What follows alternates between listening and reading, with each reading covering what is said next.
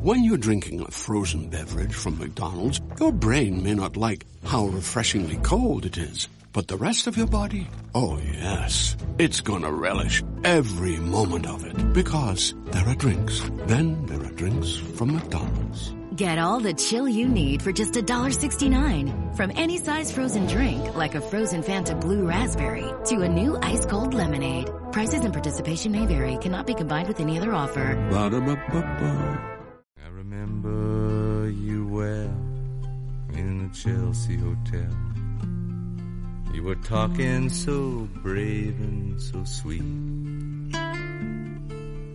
giving me head on the unmade bed while the limousines wait in the street. Hola, te habla Ángel Álvarez. Comienza la cuarta y última edición dedicada a Janis Joplin. Un 4 de octubre del 70 la perdimos para siempre. Se fue en la soledad de un hotel californiano cuando acababa de grabar su álbum póstumo Perla. Y a partir de aquel momento las gentes que habían conocido su tránsito rebelde y difícil por el mundo de la música pop comenzaron a añorarla. Entre ellos estaba este hombre, Leonard Cohen, que relataba un fugaz encuentro sentimental con Janis en aquel Chelsea Hotel. Desde vuelo 605 te habla Ángel Álvarez. Con solo esos segundos del audio de un programa homenaje a Janis Joplin emitido en enero de 2003, te puedes hacer una idea del criterio musical y radiofónico de Ángel Álvarez, el maestro, el guía de caravaneros, el comandante del vuelo 605.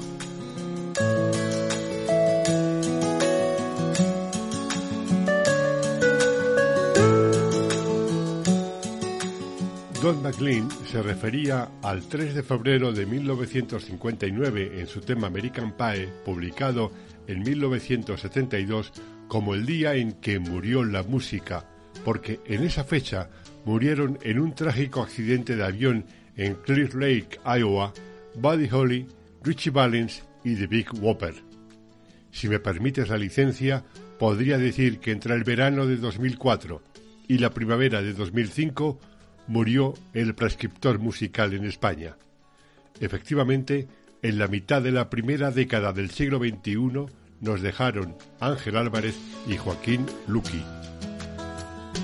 Con motivo de la publicación de una recopilación de algunos de los temas de las históricas series doradas de la caravana de Ángel Álvarez, el 1 de mayo de 1999 se le rindió un homenaje en la desaparecida M80 en reconocimiento a sus 40 años de carrera. En aquel programa intervinieron Rafael Abitbol, Julián Ruiz, Santiago Alcanda, Manolo Fernández, Carlos Domínguez, Charlie, algo más que su productor, y el propio Ángel Álvarez. A lo largo del programa, el maestro fue contando recuerdos, experiencias y anécdotas, como por ejemplo cómo descubrió el mundo aquel niño, Angelín, el de María, al llegar por primera vez a California en 1960 y descubrir un mundo nuevo de vida, costumbres y música. Este es mi homenaje desde el modesto Estudio 8 a don Ángel Gutiérrez Álvarez, el maestro, al que todos admiramos y conocimos como padre y guía de la música y radio que él nos enseñó a amar. Había nacido en Oviedo el 14 de noviembre de 1919, pero Angelín soñaba con volar. porque yo no tenía ninguna necesidad de, de venir a la radio ni trabajar en la radio. Tenía un cargo de gran responsabilidad en Iberia. Y en aquel año 1960 acabábamos mm, de comprar unos aviones fenomenales, cuatrimotores, aunque las malas lenguas decían que era el mejor trimotor que cruzaba el Atlántico. Porque efectivamente siempre se le paraba un motor. El célebre Super Constellation, un avión precioso, de un diseño de un auténtico cetáceo.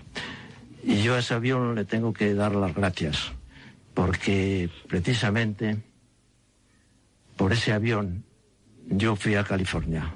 Y creo que mi llegada a California marca un hito en lo que ha sido el origen de mi actividad musical. La adoraba California. Como un día hubo un comentarista de prensa que, o sea, los adjetivos elogiosos que yo daba a California le extrañaba muchísimo. Y es que California realmente en aquella época para mí era como, como la, la misma sensación que debieron de recibir los buscadores del oro. O sea, sí, sí, no hay duda que, que yo llegué a California y quedé asombrado.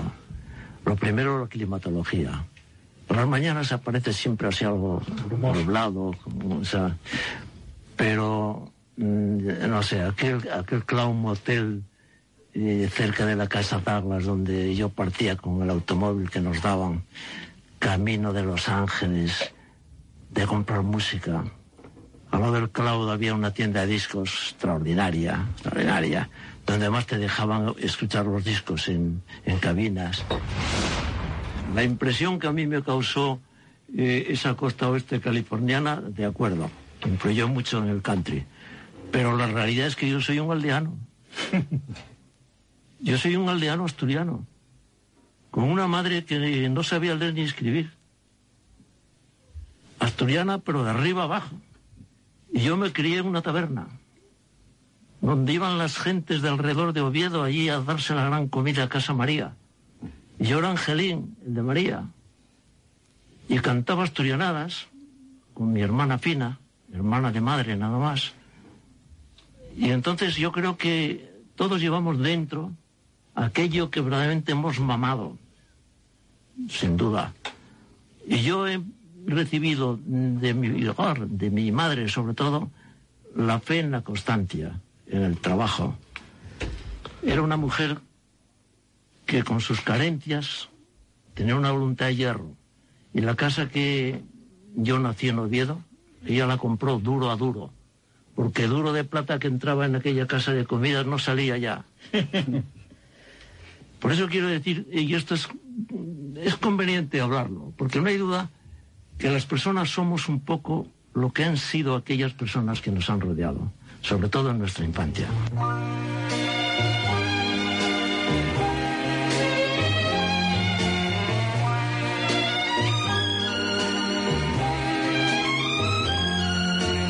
Young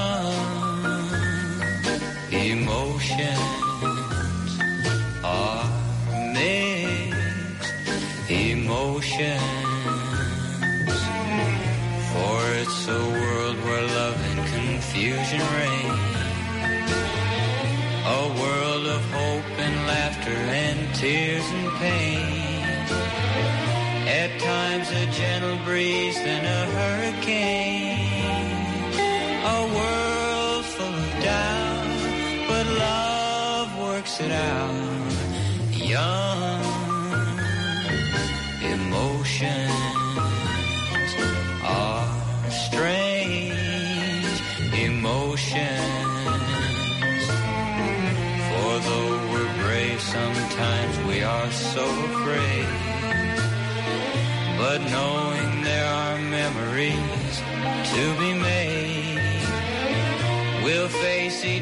Tomorrow, dear, undismayed. For our love will keep us together. And our love will help us to weather these young emotions. Los días festivos en, en la zona de Long Beach había unos festivales eh, country al aire libre extraordinarios. De allí nació la idea mía, antes de hacer el programa de radio, yo mm, mm, traje la palabra caravana para el programa antes del vuelo, precisamente por las carretas de los pioneros. Porque eh, los festivales que yo iba a ver de músicas solían hacerse al aire libre en especie de círculos como una plaza de toros un poco más pequeño, pero todo orlado de carretas. Y entonces los espectadores, los espectadores nos sentábamos en las carretas. O sea, era una carreta y otra y otra y otra. Era como si dijéramos el muro que marcaba el círculo. Eran las propias carretas, viejas carretas de pioneros. Y te sentabas y en cada carreta pues se, se entraban a lo mejor 10 personas nada más. Y entonces, eh, a mí, me, o sea, me impresionó mucho eso, hasta el extremo de que, ¿sabes que Compré luego una carreta muy bonita Sí, que sí. tenemos en Sí, creo que la palabra caravana en Ahí los está. años Y viene 60 de ahí. era muy famosa, primero por la serie que protagonizó Barbona a raíz de la película de John Ford, Wagon Train. junto a Cheyenne, Brownlee, Bonanza, Ya, pero, pero, pero decirte que fue, eso, eso, eso fue posterior, a, Posterior, mío, ¿eh? claro. Pero él, está hablando, además, está hablando de las jamborees que se celebraban justamente allí, donde era eso. Era el pueblo, se reunía Sí, como en la en los viejos plaza, tiempos, como en en el la siglo plaza, XVIII. En la main, en la main street eh, se reunía el pueblo y tocaban. ¿Y qué sí. tocaban? Tocaban country, porque eran hillbillies. Pero no solamente eso, eh, había un cura, cuando, cuando ya más tarde, años más tarde, cuando la célebre guerra del Vietnam, mm, fue la época de los DC-9 para nosotros, pues estábamos allí en Long Beach, íbamos a misa, y la misa era de un cura de pueblo, porque Beach es un poblado, poblado, y entonces este hombre, mm, con la lucha mm, no competencia religiosa que hay, que, es que cada vez que la hay en Estados Unidos, y entonces íbamos, los de Iberia, íbamos siempre allí a, la misa, y íbamos siempre como media hora antes, porque nos daba un desayuno gratuito.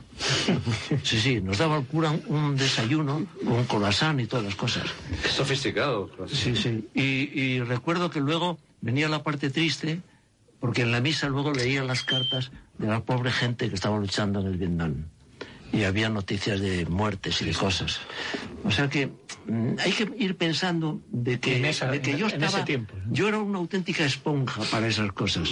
Yo me sentí siempre muy influenciado por el, el medio que me rodeaba. Cuando en nuestros comienzos, en los años 70 en España, trabajábamos en la radio e intentábamos conseguir discos para enriquecernos culturalmente y preparar programas, nos llamó la atención la experiencia que contó el maestro.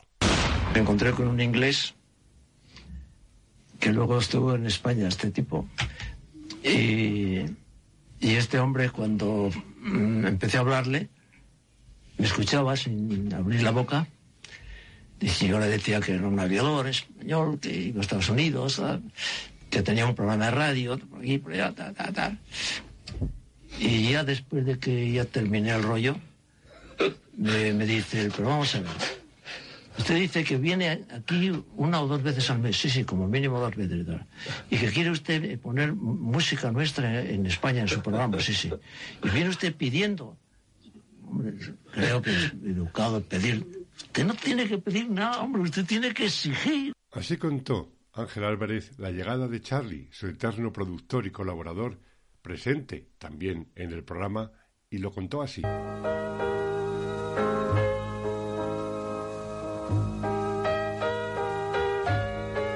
Y recuerdo que ya en el 62 yo estaba bastante apurado, apurado de tiempo. Y estando en Nueva York, con un médico amigo mío, Orejas, asturiano, hablando sobre el tema, me ayudaba bastante. Mm, Yo le leí una carta que me había escrito Charlie, que era un admirador mío. Y el contenido de la carta era tan claro que me dijo él, Ángel, este es el tipo que te interesa. Contrata a este, a este chico. Este tiene pasión, es admirador tuyo y por lo que veo está muy enterado. O sea Pues a- que pues acertó- puedo decir, puedo por decir todos lados, que por el todo lo que dicho, me ayudó hasta un médico, un médico español residente en Estados Unidos. Y naturalmente se lo propuse a Charlie y afortunadamente aceptó.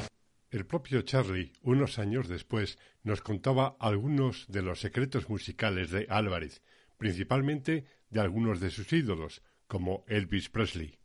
Elvis era para Ángel, como para casi todos los aficionados al- a la música americana y al rock and roll, pues eh, lo más grande. Los programas que ha dedicado Ángel en vuelo 605 a Elvis son incontables. Todos lo sabéis, los que, los que habéis seguido el vuelo. Y entonces esta canción, His Latest Flame, era de una época de Elvis, ya de la segunda época, de los primeros años 60, cuando ya había vuelto de su famoso servicio militar. Y dentro de, mm, de lo regular de esa etapa, porque hay que llamarla así, regular, que se fue haciendo con el tiempo más floja, hasta luego después revitalizarse algo, pues es una de las mejores canciones. Es una canción de ritmo vivo que él hace muy bien, Elvis. Y, para Ángel esta canción, Mary's the Name of His Latest Flame, tenía algo de, de heroico, porque decía, Elvis ha vuelto, Elvis ha vuelto. Y eso lo repetía Ángel muchas veces en los programas.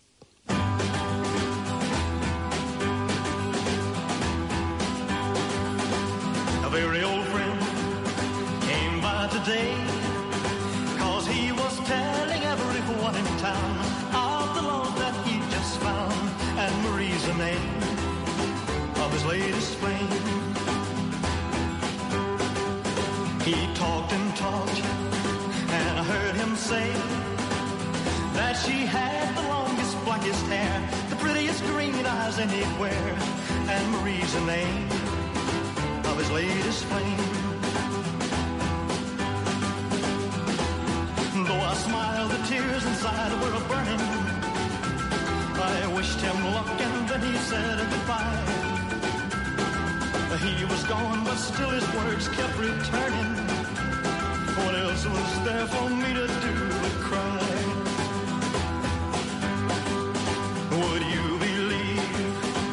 Yesterday. This girl was in my arms and swore to me she'd be mine eternally. And Marie's the name of his latest flame. Though I smiled, the tears inside were a burning. I wished him luck and then he said goodbye.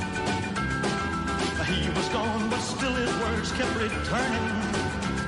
What else was there for me to do but cry? Would you believe that yesterday this girl was in my arms and swore to me she'd be mine eternally? And Marie's the name of his latest flame. Yeah, Marie's the name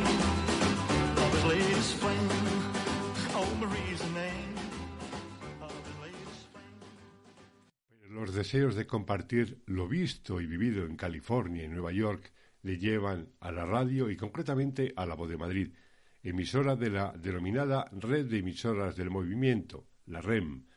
Allí hace una prueba que cambió su vida.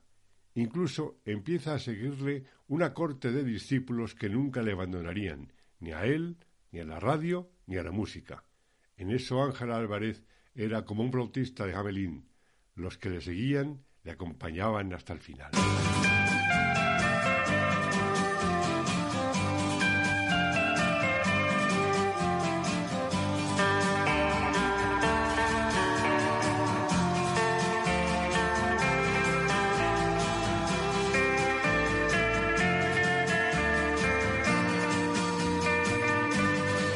Entonces me di cuenta de que ya en Iberia había terminado mi vida.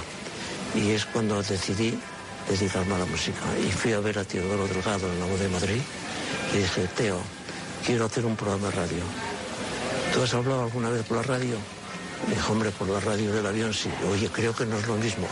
Te vamos a hacer una prueba. Cuando me hacen la prueba, no hago nada más que decir unas palabras y me dicen de la vidriera, alto, así no se puede hablar por la radio. Me quedaron la... Ante esa frase yo creí que no podía hablar por la radio hablé, hablé y mucho. Un aspecto importante de aquel programa de homenaje en M80 fue cuando se resaltó la importancia de la pasión musical del oyente dejándose llevar por la belleza de lo que acaba de descubrir y que Ángel Álvarez le hacía llegar a esos oyentes, a los aficionados, a los caravaneros, que se reunían con él en el auditorio que tenía la voz de Madrid en la calle Hilarión Eslava, o en un local eh, muy próximo, en la calle Fernández de los Ríos, donde también se apoyaba a la música española, grupos como Almas Humildes, estudiantes, los pequeñiques o cantautores como Serrat y Paco Ibáñez.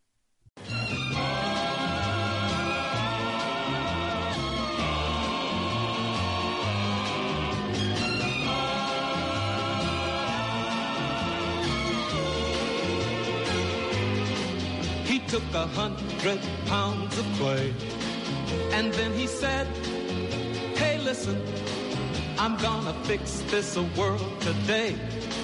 Because I know what's missing.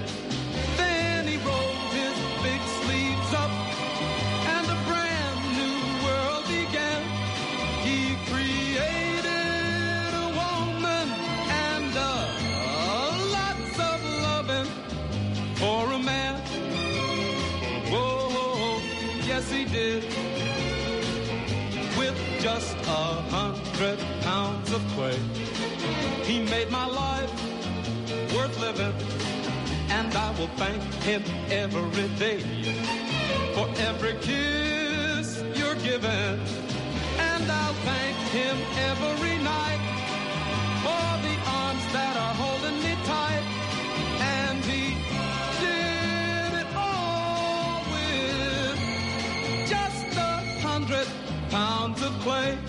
Pero yo lo que quiero deciros es que mm, cuando yo escuchaba estas canciones, originalmente, no sé si el ambiente, la emoción que yo sentía, el hecho de, de ser canciones totalmente inéditas para mis oídos, que la impresión que me producía este Jim McDaniels cantando esto era totalmente muy superior a lo, a lo que siento ahora.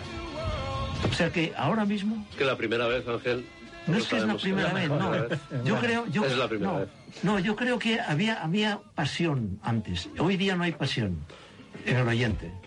El oyente compra un disco porque lo pone en las emisoras, ¿eh?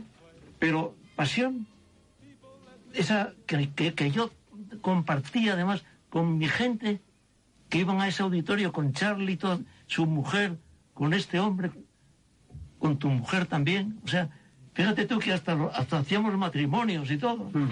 ¿eh? O sea, había comunión de ideas eh, de amor que, que iban por los caminos de la música.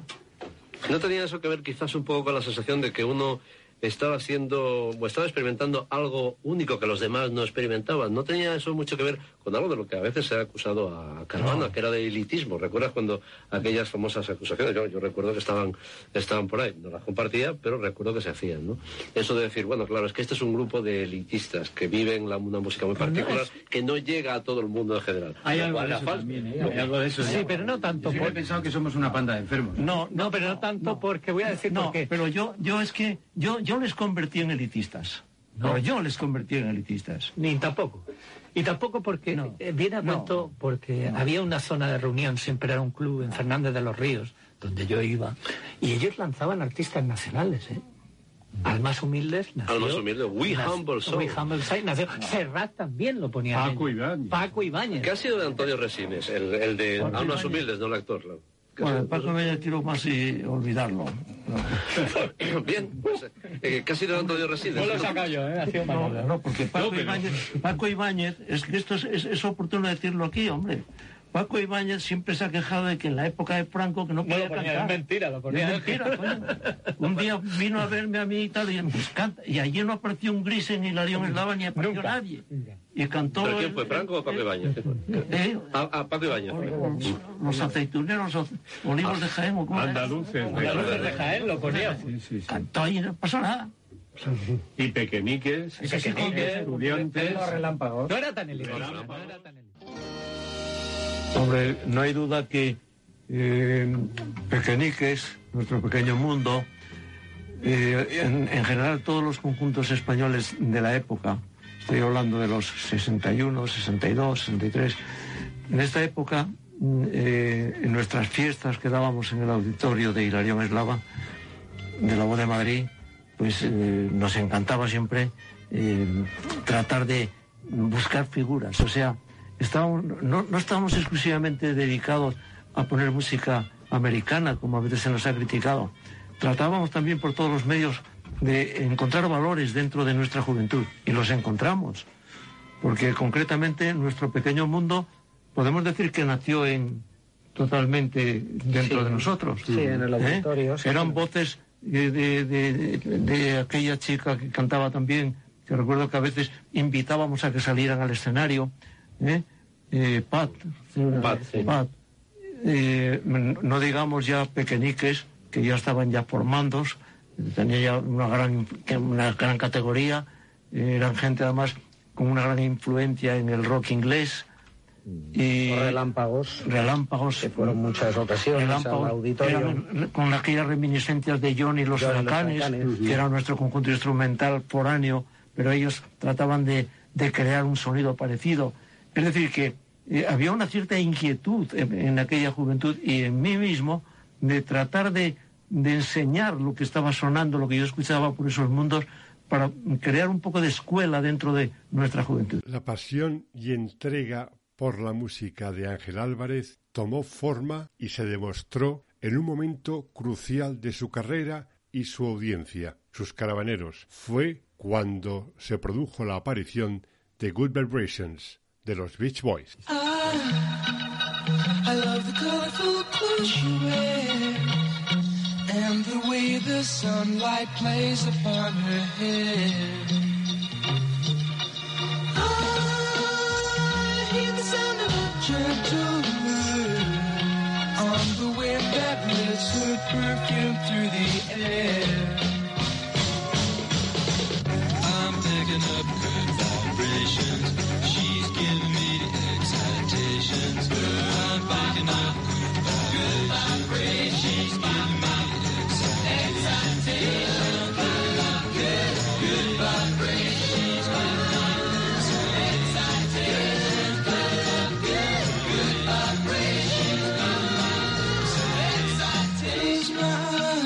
fui el primer sorprendido con esta canción.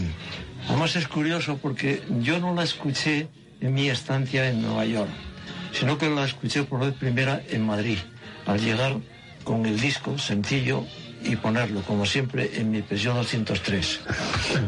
Y, y- y realmente la sensación que recibí fue extraordinaria. O sea, uno no sabía qué pensar. Si estábamos ante un grupo pop o estábamos ante una serie de botes que dirigidas por un maestro, ya hablando de, de pequeños orfeones o algo así, porque es utilizar la voz humana como no la había oído yo jamás en el tipo de música al que estábamos acostumbrados. O sea, la presencia de Beach Boys con este disco realmente fue única. Ya sabéis, los que habéis asistido a los conciertos que dábamos, vamos, si se puede- pueden llamar conciertos, aquellas reuniones, reuniones familiares que hacíamos En el Arión Eslava. en el Arión Eslava, en el auditorio, que cuando yo traje el disco de Beach Boys y lo pusimos, eh, el silencio fue total. Era un silencio sepulcral. Porque es que el, el- el disco, y eso denota de que la gente que a mí me seguía tenía un alto sentido, tenían verdadero estética paladar musical. para la música. Sabían discernir lo que era bueno, lo que era vulgar, lo que no se podía escuchar. Y entonces, ante este disco, el silencio fue absoluto, absoluto. Fue el mejor aplauso que la gente de Caravana dio a los Beach Boys. Eso es inolvidable. Vibrations are happening with her. Gotta keep those loving good vibrations are happening with her. Gotta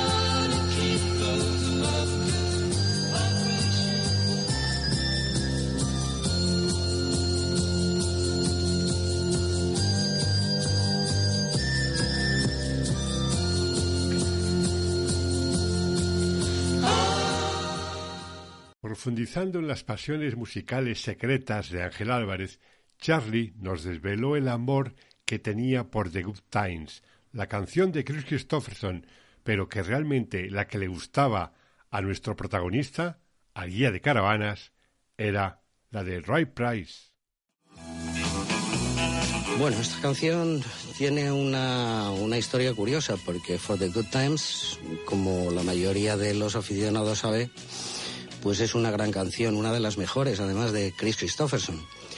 Pero la versión que realmente a Ángel le gustaba era la de un cantante vaquero muy veterano que se llamaba Ray Price. Ángel fue siempre un poco clásico en sus gustos Y, y el country, todo el mundo lo sabe, le, le apasionaba y la voz de Ray Price era una voz de estas que los, que los aficionados al country suelen decir noble. Era una voz profunda, era una voz muy bonita y la versión que hacía de For the Good Times era francamente preciosa.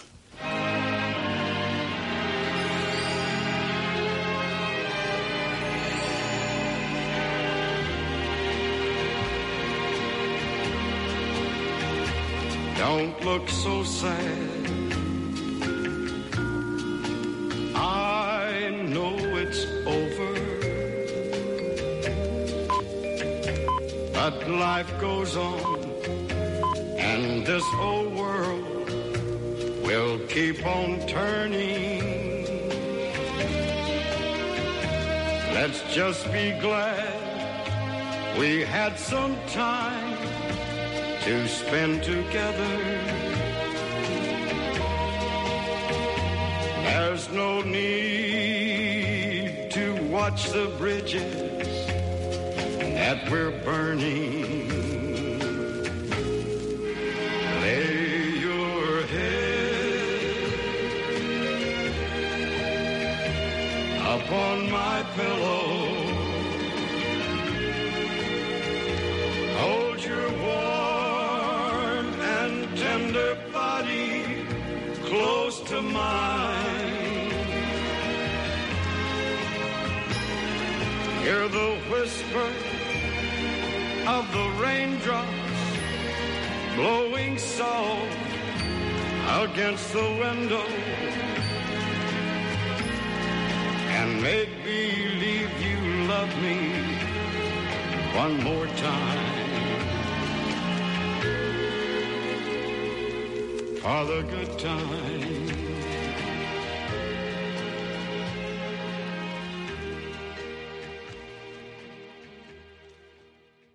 Entre los más próximos de la gente que le seguía, encabezados por Charlie, Ángel Álvarez creó un Estado Mayor, su Estado Mayor, en una pequeña oficina que había montado en la calle Mayor en la que le ayudaban sus cómplices. Aquel grupo lo formaban Manolo Fernández, Fernando Salaverry, Rafael Rever, Ramón Trecet, Álvaro Feito y Luis Cuevas.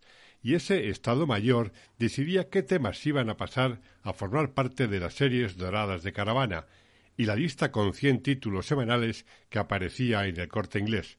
De verdad que todo aquello fue un maravilloso milagro, embrión de todo lo que vino después.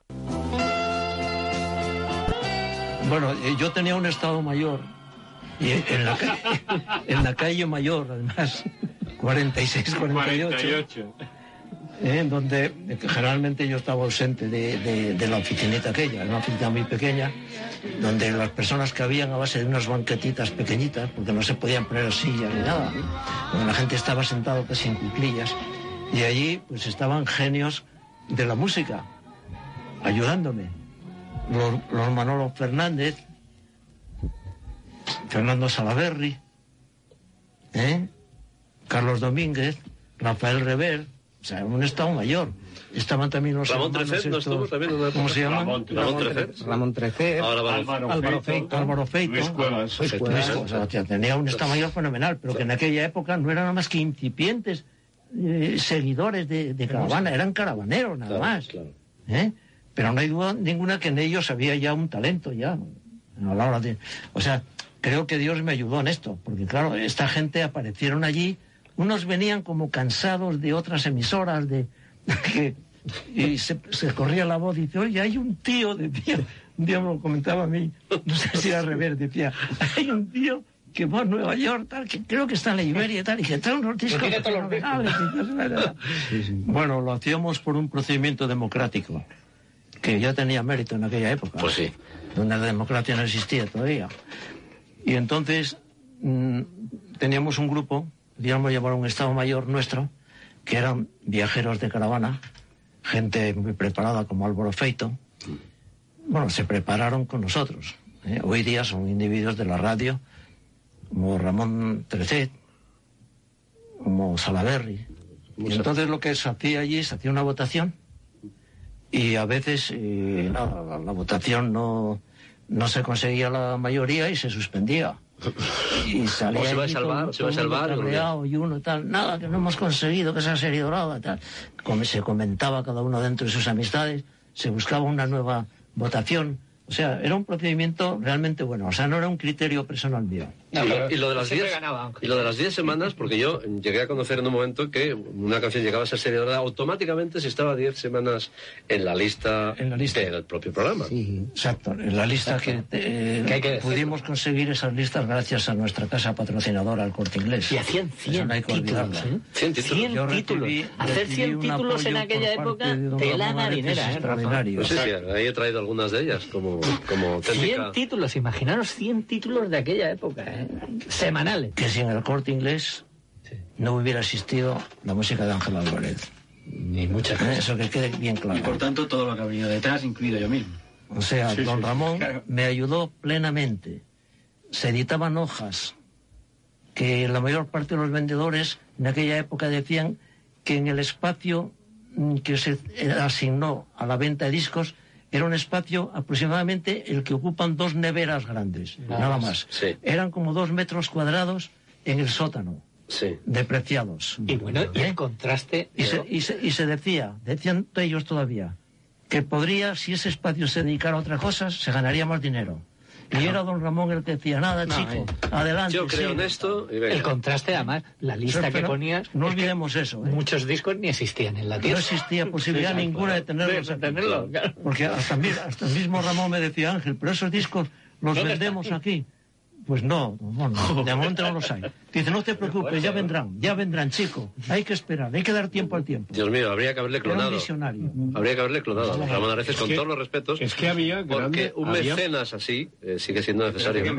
Es que había multinacionales que no estaban distribuidas en Además, España. además, os voy a decir una cosa. CBS, Cuando, CBS, cuando consultaba hasta con Joaquín Torres, que luego resultó ser un adepto mío fenomenal, porque ya sabéis Torres un hijo suyo montó el estudio. Pues me decía a veces don Ramón, cuando veía que no conseguía que realmente se apoyara mi música, me decía, están meando fuera del orinal, chico. Yo lo que, lo que realmente tengo que dar gracias a no sé quién, habrá que dárselo a Dios. ¿Por qué realmente yo, estando ocupado en una profesión tan interesante como era la mía, de jefe de radio navegantes de Iberia y volar a Estados Unidos sin problemas económicos, ¿por qué verdaderamente yo me entregué en cuerpo y alma a esta tarea que cuando venía de los vuelos de Nueva York siempre mi mujer al abrir la maleta esperaba que hubiera ropa y dice, aquí no hay nada más que discos.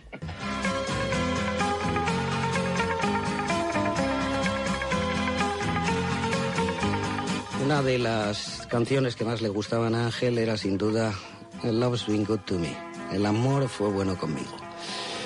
Esta canción le traía unos recuerdos eh, tremendos, porque él siempre contaba que había conocido a Frank Sinatra personalmente en una tienda de, de Nueva York, en una tienda de modas. Él estaba comprándose una corbata, decía, y Frank Sinatra estaba por allí, pues también buscando cosas de, para, para vestir, un traje o tal. Entonces se cruzó, se cruzó con él y fue tanta la, la sorpresa que le produjo a Ángel encontrarse cara a cara con Sinatra que dijo, Sinatra. Y entonces Sinatra se le quedó mirando y dijo, yes, sir.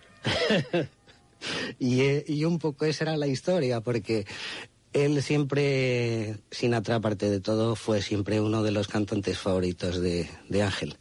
Y Lost Been Good to Me era una, una canción romántica preciosa, un poco de una historia de, de perdedor en el amor.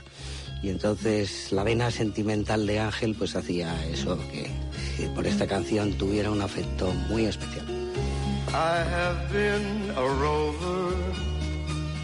I have walked alone, hiked a hundred highways, never found a home. All I'm happy. Reason is you see, once in a while along the way, love's been good to me. There was a girl in Denver before the summer storm.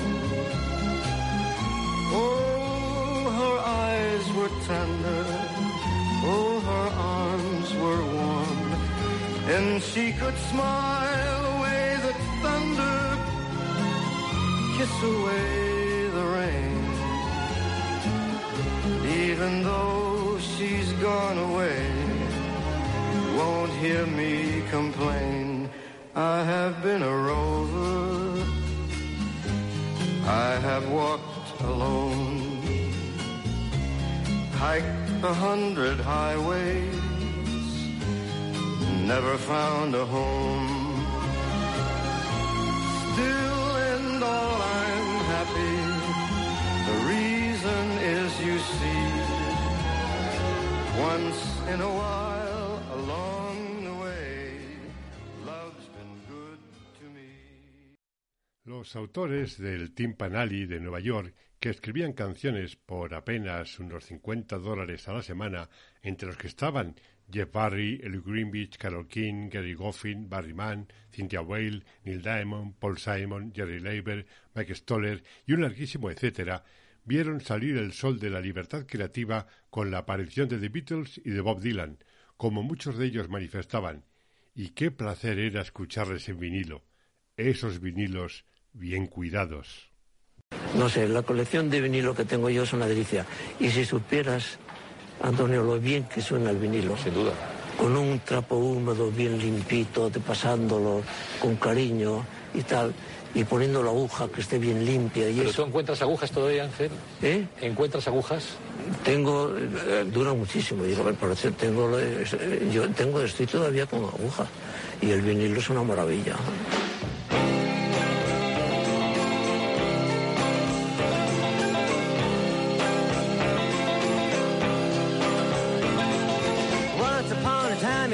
Fine, threw the bumps of dime in your prime. Then you, people call, say beware doll, you're bound to fall. You thought they were all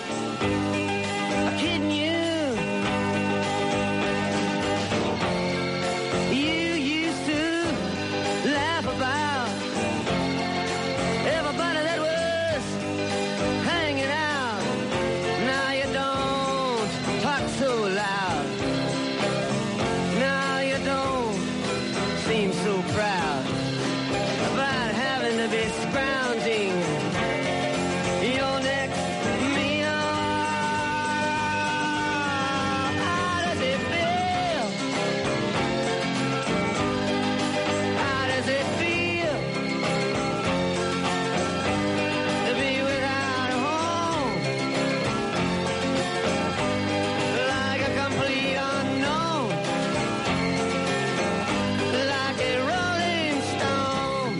méritos que hemos tenido nosotros con Dylan es que lo consideramos como de la familia.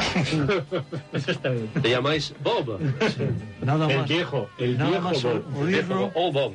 eh, o, o bien nos parecía un hijo pródigo o, o- o un hijo desconocido, ese que te escribe una carta y te dice, oiga, que tiene usted un hijo que ha dejado aquí desamparado. Un poco arisco el hijo y tal. Sí, o sea, o sea, porque además, como verdaderamente era un hombre controversial total, su estilo, pues nosotros tomamos partido por él.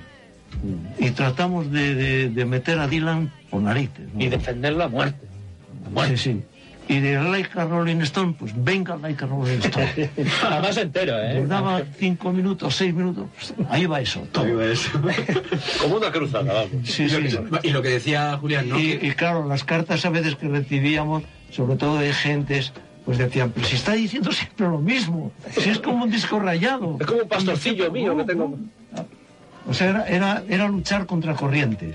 Algo que siempre destacó Ángel Álvarez fue su inmenso agradecimiento a la juventud, su apoyo y seguimiento que le hizo estar más de 40 años a pie de micrófono a diario de forma ininterrumpida. Primero en La Voz de Madrid, a continuación en Radio Peninsular, donde surgió Vuelo 605. Y por cierto, él mismo aclaraba que esa denominación no existe en el tráfico aéreo. El título. El título yo creo que fue una- un invento de, de- de Peninsular, de un chico que trabajaba en Peninsular. y que al hablar ya de título tal, eh, sacó lo del... porque el vuelo 605 no existe. Porque los números de, de vuelos no son números caprichosos. Según el guarismo, pertenece al sentido de vuelo del cuadrante magnético, la dirección este-oeste, o sea que no, son- caprichosos. Por lo tanto, lo de 605 no, no existe. Esa duración de 44 años en antena desde Caravana, Series Doradas y el vuelo 605, junto a una temporada en la que se asomó todas las noches a la antena de la SER a las 21.30 para realizar De mí para ti, hizo que varias generaciones le siguieran como aquellos primeros pioneros y se le reconociera con premios como el Nacional de Radio de 1973, el Ondas de 1996, Alta Fidelidad de Radio Nacional de España, Discóbolo, el Antena de Oro de 1999 y el Premio de la Música en 2002. Bueno, de premios tuve el Premio Nacional de Radio, que tenía una gratificación económica, que no lo pude, no se pudo celebrar el, el acto porque había muerto, fue el, como el asesinato de Carrero Blanco. Y luego tengo el Premio Ondas de esta casa.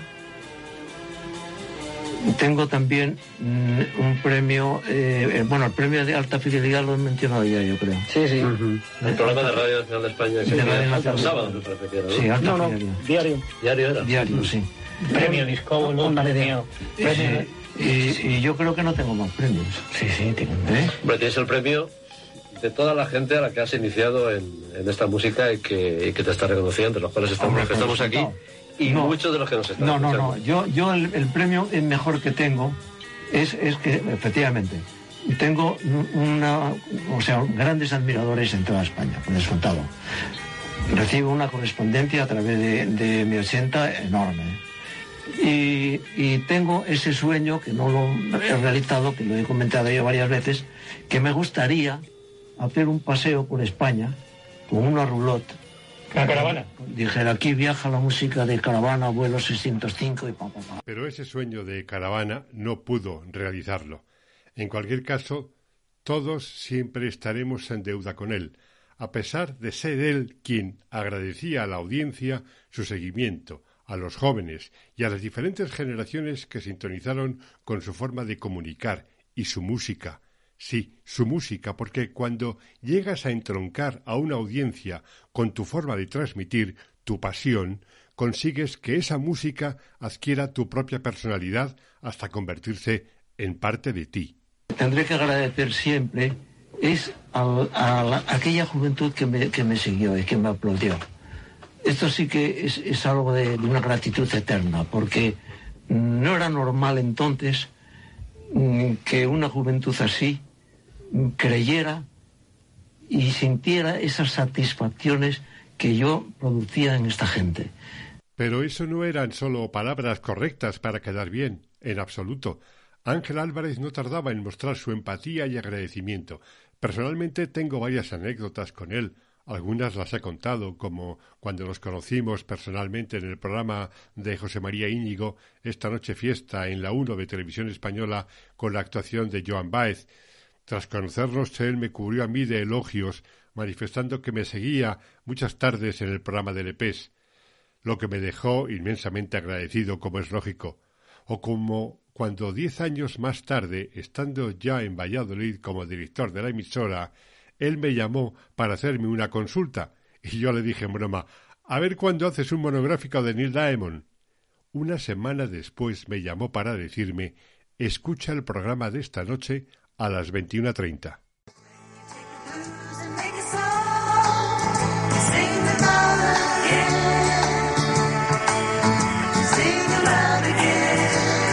Hola, feliz noche. Esto es música de mí para ti en el láser. Te habla Ángel Álvarez. Cualquier noche puede ser la tuya. Y hoy es la tuya, querido amigo y querido compañero en láser, Juan de Dios. Estás ahí en Valladolid. Dicen que la fama, la gloria popular, ha hecho de Neil Diamond un cantante de estándares, una voz para públicos veteranos, Un artista que ha perdido aquel instintivo punch con el que dominó las listas populares juveniles entre los años 1966 y 1973.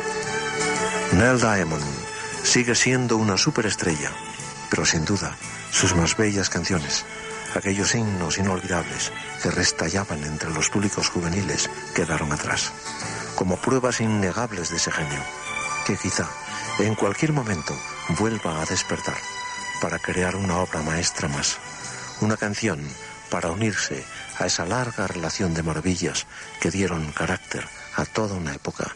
Nell Diamond, de mí para ti en Nacer.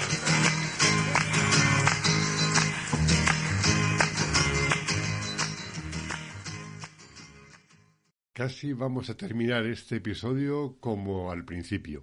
Álvarez colocaba al principio de cada vuelo 605 un tema en lo que él denominaba el morro de nuestro jet y al final del programa iba en la cola de ese Super Constellation cuatrimotor, otra de sus canciones favoritas de cada semana.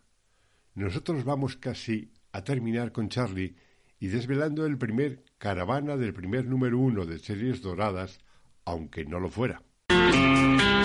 Jim Reeves. Jim Reeves, este sí que sí que significaba algo muy, muy, muy especial para Ángel. Ángel empezó Caravana, que fue el primer programa. Después llegaría Vuelo 605. Pero el primer programa fue Caravana, lo empezó el 24 de abril de 1960 en una emisora hoy ya desaparecida, La Voz de Madrid. Entonces, eh, Hell Have to Go de Jim Reeves mm, era una canción que estaba en las listas de Estados Unidos, en las listas de country, en las listas de pop, en los primeros lugares.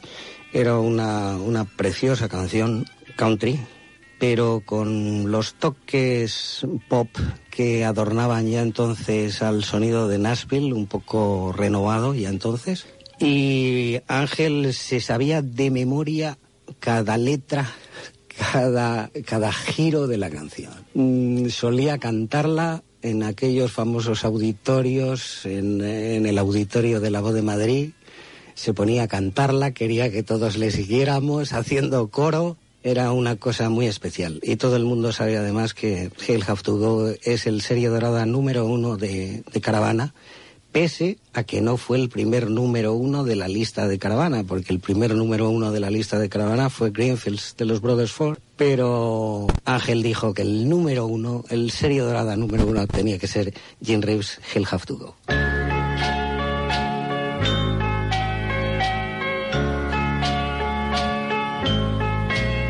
Put your sweet lips a little closer to the phone. Let's pretend that we're together all alone.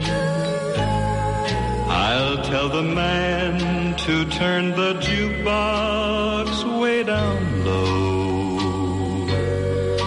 And you can tell your friend there with you he'll have to go. Whisper to me, tell me, do true? Or is he holding you the way I do? Though love is blind, make up your mind, I've got to know.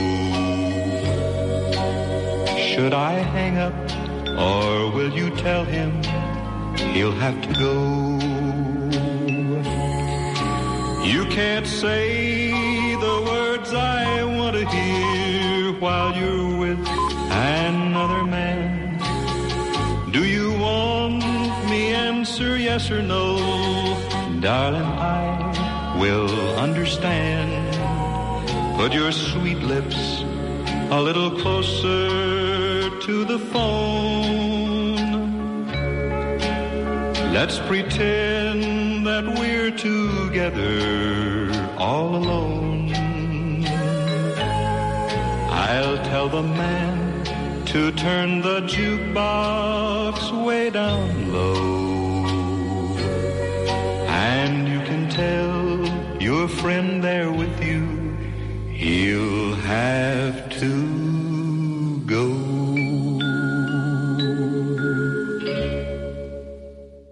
La penúltima curiosidad es una expresión que como despedida acuñó el maestro. Naturalmente me separaba de los compañeros porque generalmente iban a restaurantes latinos. A mí me gustaba ir a sitios distintos y conocer lo que era el mundo americano. Y mm, luego ellos, no sé si es porque estaban muy deficitarios en su inglés, yo me defendía bastante bien. El caso es que mm, yo me despedía de ellos diciendo el see you later. Entonces, esa frase ya llegaron a conocerla y entre ellos, cuando comentaban, ¿cuándo vas a Nueva York? Mañana, ¿con quién vas? No, pues voy con Ángel Álvarez. ¡Uf! See you. Ese, ese, ese- ese en, el hotel se despide y ya no lo vuelves a ver hasta regresar a Madrid. Yo me iba a comprar mis discos y mis cosas.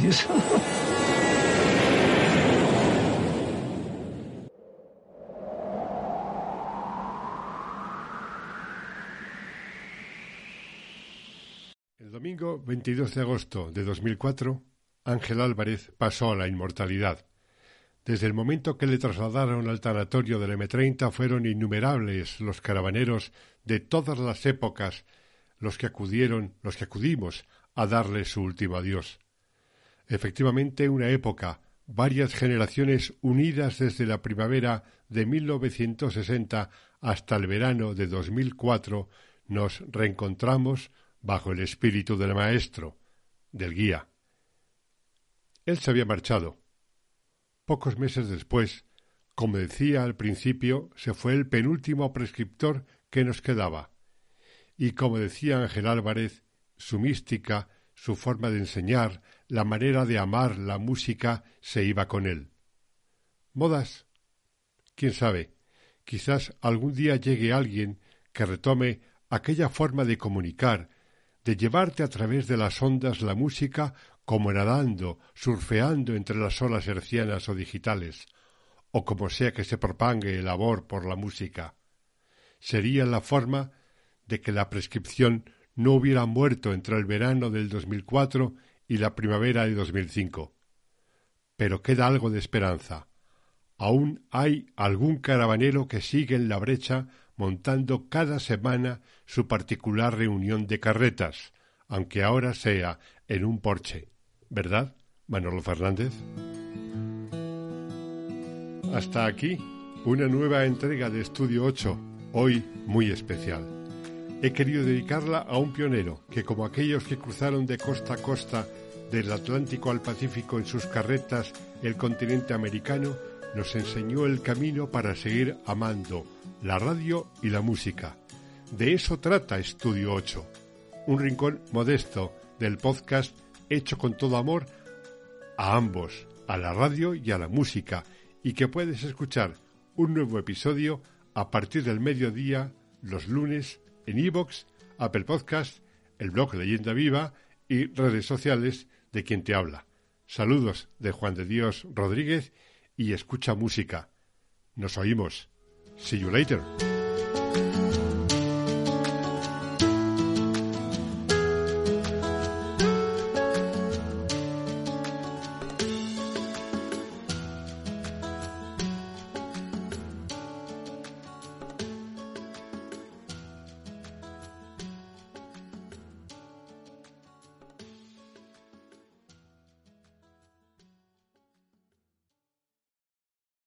¿Te preocupas por tu familia? Entonces, ¿por qué darles solo huevos ordinarios cuando pueden disfrutar de lo mejor? Eggland's Best, los únicos huevos con ese delicioso sabor fresco de granja, además de la mejor nutrición, como 6 veces más vitamina D, 10 veces más vitamina E y 25% menos de grasa saturada que los huevos regulares, además de muchos otros nutrientes importantes. Así que, dales los mejores huevos. Eggland's Best, mejor sabor, mejor nutrición, mejores huevos.